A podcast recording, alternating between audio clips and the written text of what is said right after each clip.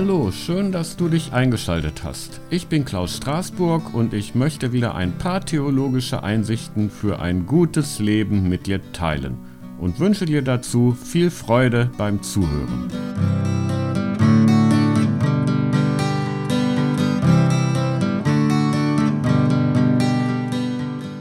Also neulich habe ich im evangelischen Gesangbuch geblättert und das Gesangbuch enthält ja nicht nur Lieder, sondern zwischen den Liedern auch etliche Gedichte, Gedanken, Gebete und Bibelverse.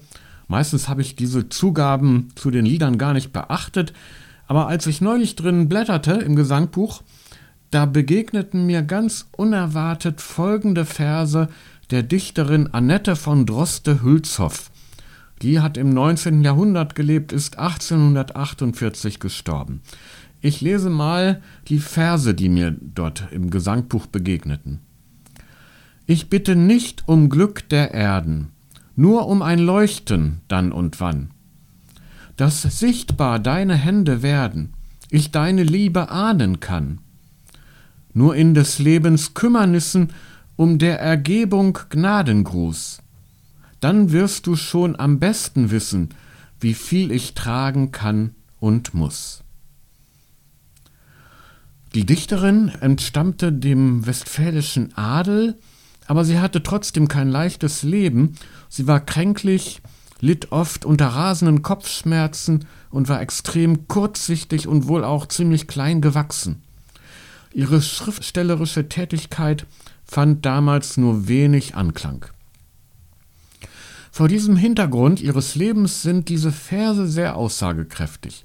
Sie bittet nämlich Gott nicht um weltliches und das heißt flüchtiges Glück, sondern um ein zeitweiliges, hin und wieder sich einstellendes Leuchten von Gott her.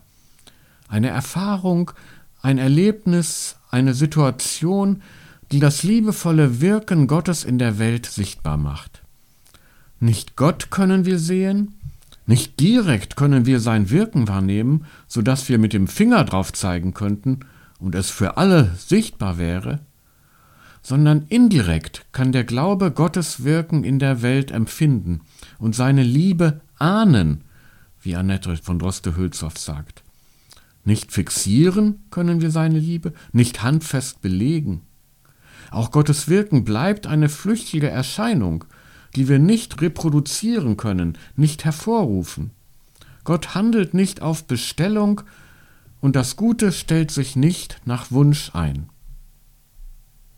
Dass das Glück flüchtig und nicht machbar ist, ist eine Lebenserfahrung vergangener Jahrhunderte, die dem verwöhnten Menschen unserer Wohlstandsgesellschaft weitgehend abhanden gekommen ist. Wir haben es uns zur Regel gemacht, der Entbehrung schnelle Abhilfe zu schaffen und das Leid, soweit es geht, aus unserem Leben zu verbannen. Entbehrung und Leid, das darf nicht sein. Und wenn es uns doch befällt, dann hadern wir mit unserem Leben und mit Gott. In anderen Teilen der Welt gibt es diese hohen Ansprüche nicht. Zu nah sind dort den Menschen Entbehrung und Leid, zu sehr gehören sie zu ihrem Alltag. Und niemand würde dort auf die Idee kommen, sich fast jeden Wunsch erfüllen und den Tod weit wegschieben zu können. Natürlich gibt es auch dort das Hadern mit Gott, wie es das auch in der Bibel gibt. Aber ein im christlichen Glauben verwurzelter Mensch wäre dort viel eher bereit, sich in ein entbehrungsreiches Leben zu ergeben, anstatt an Gottes Liebe zu zweifeln. Auch die adlige und nicht unter Armut leidende Annette von Druste-Hülshoff hat gewusst, wie wichtig es ist, sich in das eigene Geschick zu ergeben. Darum bittet sie um die Gnade, sich in des Lebens Kümmernissen mit dem, was ihr widerfährt, abfinden zu können.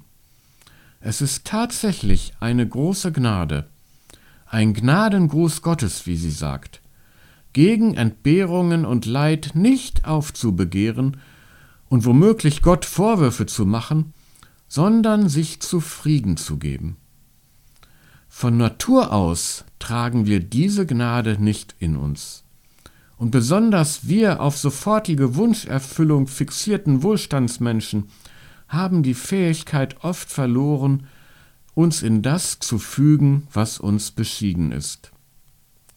Dieses sich ergeben können wir nicht selber machen. Es ist wohl nur möglich, wenn Gott tief in uns das Vertrauen eingepflanzt hat, dass er schon am besten weiß, wie viel wir tragen können und müssen.